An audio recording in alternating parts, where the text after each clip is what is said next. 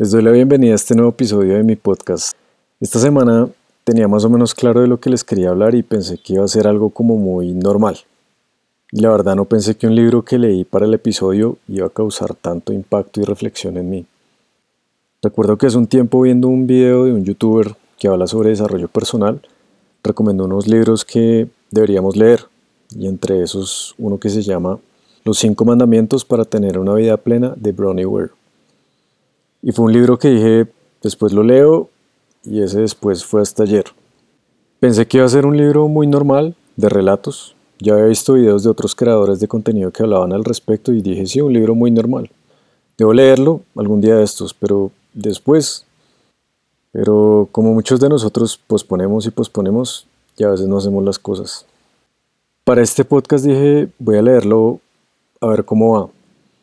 Y pensé que iba a ser de de relatos con unas reflexiones y ya, pero la verdad a mí me gustó muchísimo y hasta me sacó lágrimas. La verdad no pensé que un libro fuera a causar eso. Y yo inclusive hace tiempo decía llorar por un libro, o sea, nada que ver. Pero pues a medida que uno va tomando un nivel de conciencia y empieza a educarse sobre el desarrollo personal y cosas que a uno le pasan, la percepción de la vida cambia mucho. Inclusive en el grupo de una mentoría que realicé a comienzos de este año para mejorar mi lectura, hubo una persona que dijo que había parado de leer un libro porque se puso a llorar. Y en ese momento pensé, pues increíble cómo la lectura puede causar ese impacto. Y pues así fue mi caso. La autora del libro es Bronnie Ware, una persona que ha realizado muchas actividades a lo largo de su vida. Trabajó en el sector bancario, también como cantante y compositora maestra y una de sus tantas ocupaciones fue enfermera por muchos años de personas en cuidados paliativos, que son personas que ya están muy próximas a morir. En el libro ella vincula experiencias personales y relatos que, ha tenido durante su vida con los lamentos de las personas que tuvo en su cuidado. Esto lo hizo durante mucho tiempo y con cada uno pues, de los lamentos que tenía se centraba en una persona para explicar cada uno de ellos.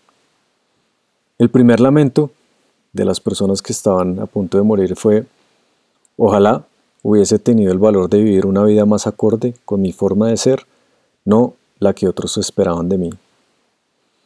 Y este lamento fue el que más escuchó de todas las personas que tuve en su cuidado. No haber vivido de acuerdo a su forma de ser, a sus sueños, a lo que quería y a lo que les decía su corazón. El relato principal fue el de Grace, una persona que vivió limitada por el que dirán y por las apariencias. Se casó enamorada, tuvo sus hijos, pero su matrimonio no fue feliz y estuvo 50 años casada. Ella siempre quiso estar con sus hijos y ser una mujer libre e independiente, pero por el que dirán las apariencias, el miedo, no lo hizo. Su esposo cuando tenía una edad avanzada decidieron, pues lo internaron en un hogar para personas mayores por su actitud y mal carácter. Y solo hasta ese momento pudo ser libre e independiente. Y cuando pasó eso, Grace sintió un alivio muy grande.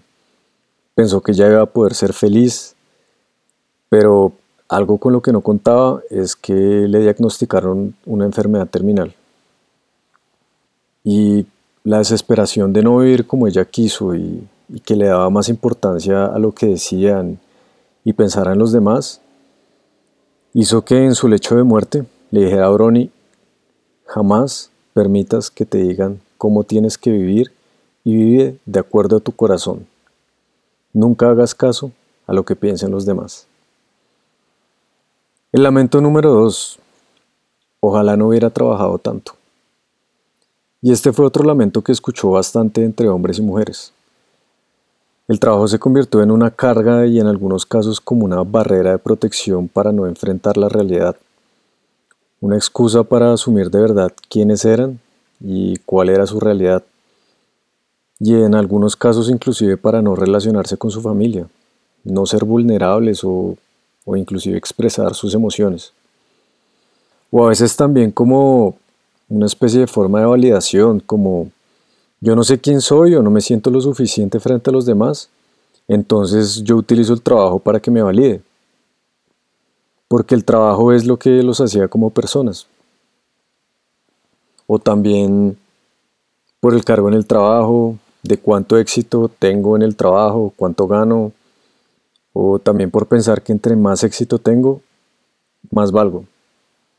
El relato principal es Joseph, que se casó con una mujer maravillosa, fue feliz, con ella tuvieron hijos, pero él concentró toda su vida en el trabajo. Y ni siquiera era algo que le gustaba hacer. Era muy bueno en lo que hacía y sentía que ese trabajo le daba como una especie de validez, un estatus, y se enfocó de lleno en el trabajo.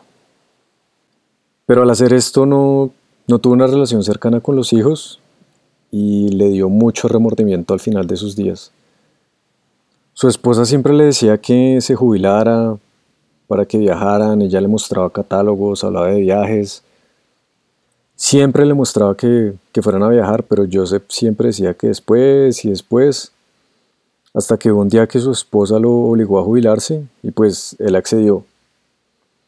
En el año que se iba a jubilar, eh, su esposa se empezó a sentir como enferma, con unos síntomas que no parecían nada fuera de lo normal, pero cuando hicieron unos exámenes de mayor profundidad, le diagnosticaron una enfermedad terminal y su esposa murió y nunca llegaron a vivir esos viajes con los que habían soñado hacer, especialmente ella.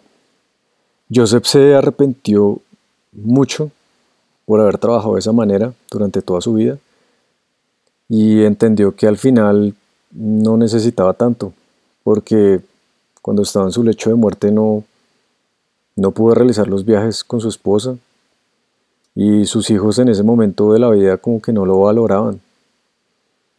Porque cuando estaban esos últimos días ni siquiera tenía relaciones con sus hijos para que lo cuidaran. Y acá hay una cosa que es, el trabajo puede ayudar a dar sentido en ciertos momentos, puede ayudar a realizarte, pero también se puede ayudar a otras personas. Pero también no debe ser lo único en la vida. Joseph siempre vivió arrepentido de eso. Y antes de, morir le dijo a Brony que jamás permitas que el trabajo sea lo único en tu vida. El tercer lamento, ojalá hubiera tenido el valor de expresar mis sentimientos. Y este es un lamento que Brony vio tanto en las personas vivas como en las que estaban en su lecho de muerte, no expresar sus sentimientos. Por un lado estaban las personas que estaban por morir, sentían angustia por no decirles a sus hijos cómo se sentían, no decirles que los amaban y a sus esposas que, que les habían dado como un sentido a su vida. Y por otro lado estaban las personas vivas que también sentían esa angustia de no poder expresar esos sentimientos a las personas que ya estaban a punto de morir. Y acá el relato principal es el de John, que durante su vida se concentró en el trabajo y al final de su vida no sabía quién era y ni siquiera tenía una relación honesta con sus hijos, principalmente con el mayor. Y él sentía angustia por eso y mucha desesperación, porque el hijo también estaba siguiendo sus mismos pasos. Trabajó, tenía un trabajo que le consumía todo el tiempo, tenía hijos que no veía y él básicamente al parecer buscaba la aprobación de su padre y mantener a su familia y por eso él creía que debía estar trabajando todo el tiempo.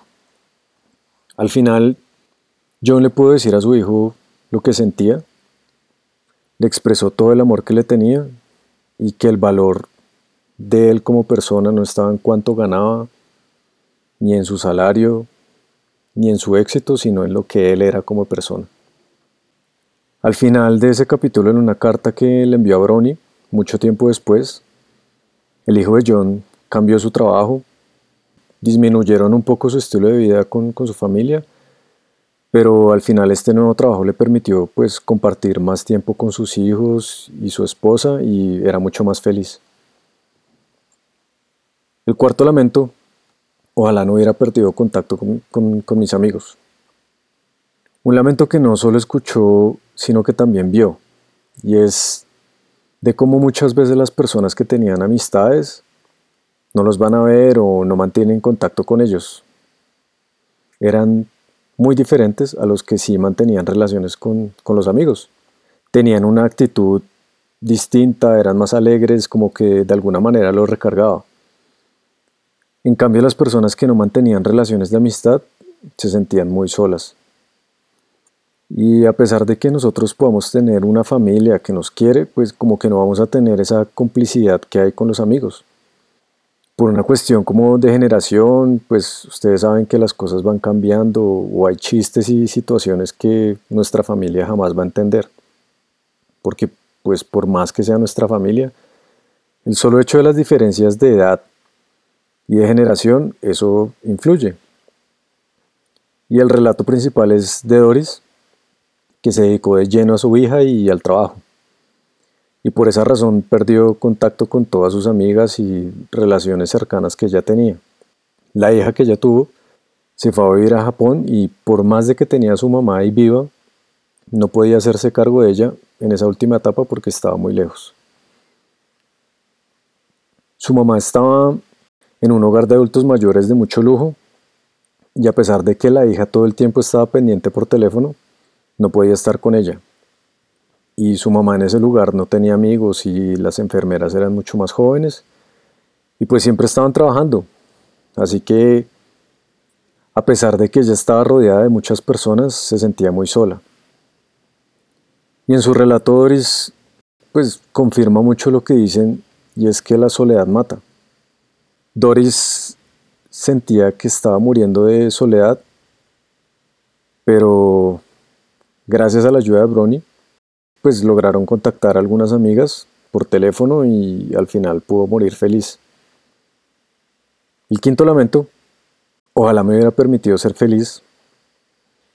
Y este es un lamento que se describe y escuchó mucho en su trabajo.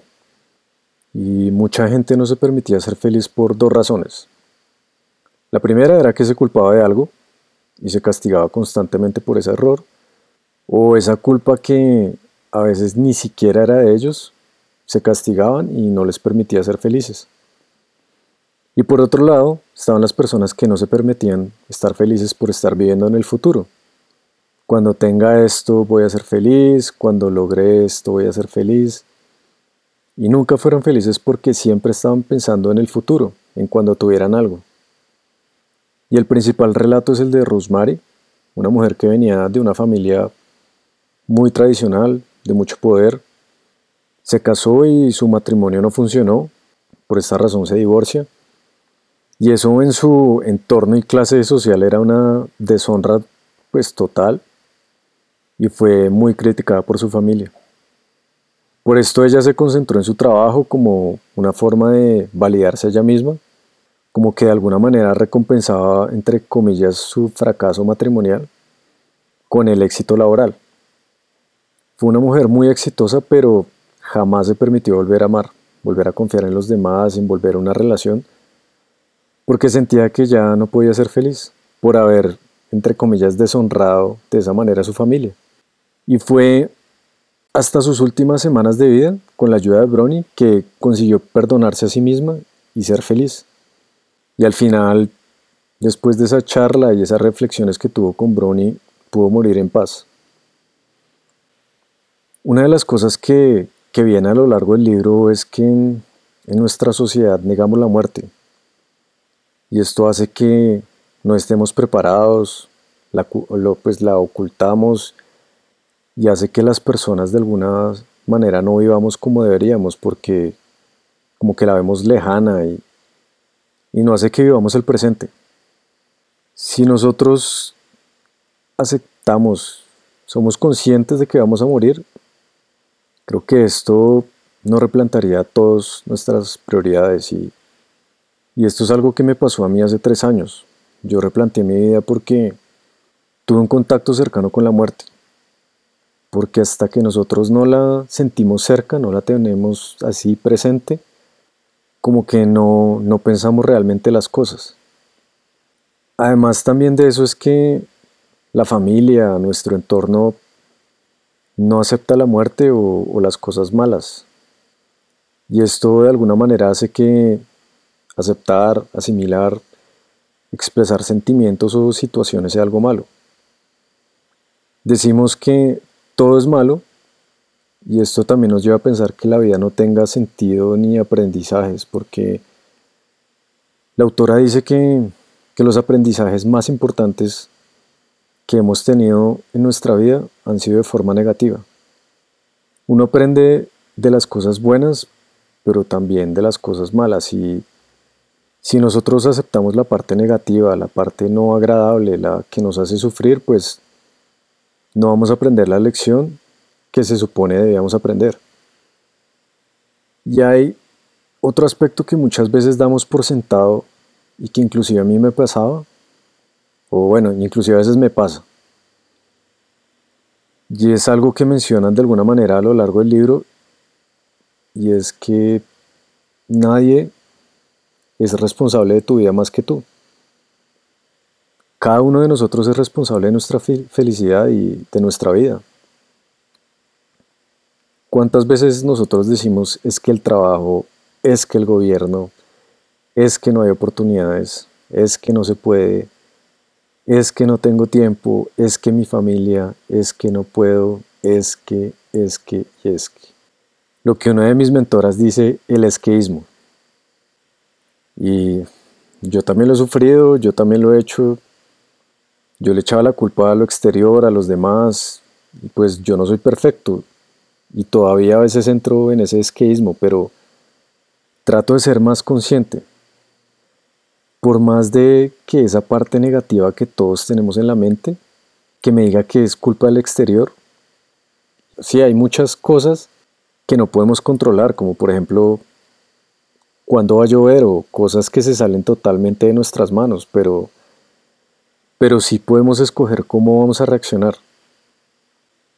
Y también en el libro Brony se da cuenta que las personas que no iban a morir no culpaban a nadie, a diferencia de los vivos que nosotros sí culpamos a los demás. Y los que estaban por morir ya no apuntaban a nadie, por el contrario. Ellos asumían su responsabilidad y se lamentaban por no haber tenido ese valor de hacer algo, no le echaban la culpa a nadie. Asumían su responsabilidad y se lamentaban por no tener el valor, no le echaban la culpa ni a su esposo ni a su familia. Ellos mismos asumían por no abrir sus sentimientos y tener una vida como ellos hubieran querido tenerla. Fue responsabilidad de ellos mismos y de nadie más. Y algo también sobre lo que hablaba el libro es que al final en nuestras vidas todo es amor y, y relaciones. Las que haces con tu familia, con tus amigos, con tu entorno y sobre todo y lo más importante es con nosotros mismos. Ella, en todos los pacientes que cuidó, no escuchó un lamento de ojalá me hubiera comprado esto o hubiera tenido esto. Nada era relacionado con tener algo. Todo se basaba en expresiones, expresar emociones, en lo que hicieron, experiencias, en el valor que dieron, en su propósito y de si vivieron una vida acorde a lo que querían. Entonces, reflexionen y piensen cómo están en sus vidas en estos momentos. Y pues, bueno, acá me hubiera gustado hablar mucho más sobre el libro, pero esto es un libro que se debe leer de verdad y creo que no se lograría entender totalmente en un podcast. Muy recomendado, a mí me gustó mucho y me llegó bastante como les dije al inicio. Me sacó lágrimas en varias secciones del libro. Dense la oportunidad de leer el libro y reflexionen. Esto era lo que les quería compartir el día de hoy. Estoy muy feliz y agradecido con que me hayas dejado entrar a tu mente. Y si logro que cambies o mejores algo en tu vida, estoy seguro que vas a ser mejor. Recuerden, estamos en constante progresión. Muchas gracias y nos vemos en el siguiente episodio.